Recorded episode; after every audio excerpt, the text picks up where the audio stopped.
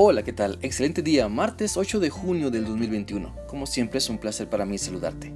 Quiero invitarte para que sigamos meditando en lo que la palabra de Dios nos enseña en la carta a los Hebreos capítulo 10 y vamos a leer los versículos del 37 al 39. Este pasaje dice así. Dentro de poco Él va a venir, vendrá, no tarda. El que está bien conmigo vivirá porque tiene fe, pero no me agradará si por temor se vuelve atrás. Pero nosotros no somos de los cobardes que se regresan y que se pierden, sino de los que se salvan por su fe. Por medio de este pasaje de la palabra de Dios se nos exhorta a mantenernos firmes, a mantener nuestra fe, que sigamos creyendo, a que tengamos esperanza en que la promesa de Dios de que Cristo regresará está por cumplirse y quien sea hallado fiel recibirá su recompensa.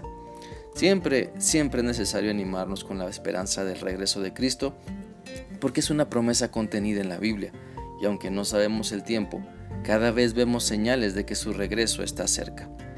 El hecho de que Cristo regresará debe motivarnos entonces a mantenernos firmes, a seguir confiando, a no desesperarnos, a mantener nuestra fe en Cristo y seguir trabajando en la obra de Dios, porque dificultades siempre hay. Situaciones que nos cansan y nos desaniman siempre podrán existir, pero nuestra esperanza en Cristo en todas sus promesas, nos impulsa a seguir adelante, a seguir viviendo con un enfoque espiritual. La Biblia dice en Hebreos 11:6 lo siguiente, de hecho sin fe es imposible agradar a Dios. Todo el que desea acercarse a Dios debe creer que Él existe y que Él recompensa a los que lo buscan con sinceridad. Por eso nuestra fe nunca debe faltar. Siempre se debe notar y siempre debe llevarnos a actuar de acuerdo con la voluntad de Dios. Nuestra oración debe ser que nuestra fe no falte. Nuestra oración debe ser de que Cristo venga pronto y nos encuentre fieles practicando nuestra fe en Él. Por lo tanto, démonos cuenta del peligro que es volver atrás. Analicemos que perdemos todo si renegamos de nuestra fe en Cristo. No agradamos a Dios cuando dejamos que otras cosas nos separen de seguir a Cristo y demostrar amor por Él. Por eso debemos estar alertas de cuáles son nuestras debilidades para pedirle a Dios ayuda y que nos fortalezca, fortalecernos en Él. Debemos estar conscientes de que de qué nos está alejando de Dios para corregir nuestro caminar y aplicar la fe que nos lleva a una relación más estrecha con Dios a través de Cristo y su Espíritu Santo. Te animo entonces que cuidemos nuestra fe, que nuestras prácticas demuestren que amamos a Dios y confiamos en Él que nuestros pasos nos guíen hacia la madurez y no hacia un retroceso espiritual. Que las personas con las que convivimos a diario se den cuenta que seguimos a Cristo.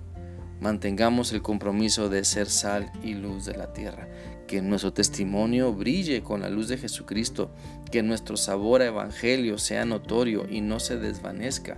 Que los demás puedan ver eh, que seguimos a Cristo.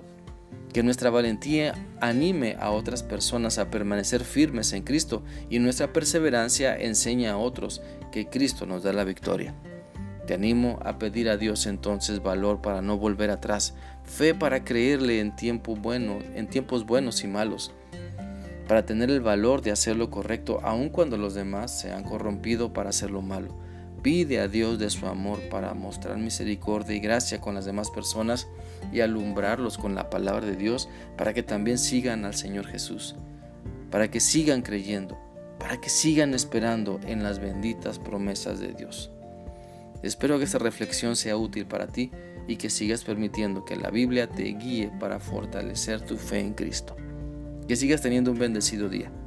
Que Dios te guarde. Hasta mañana.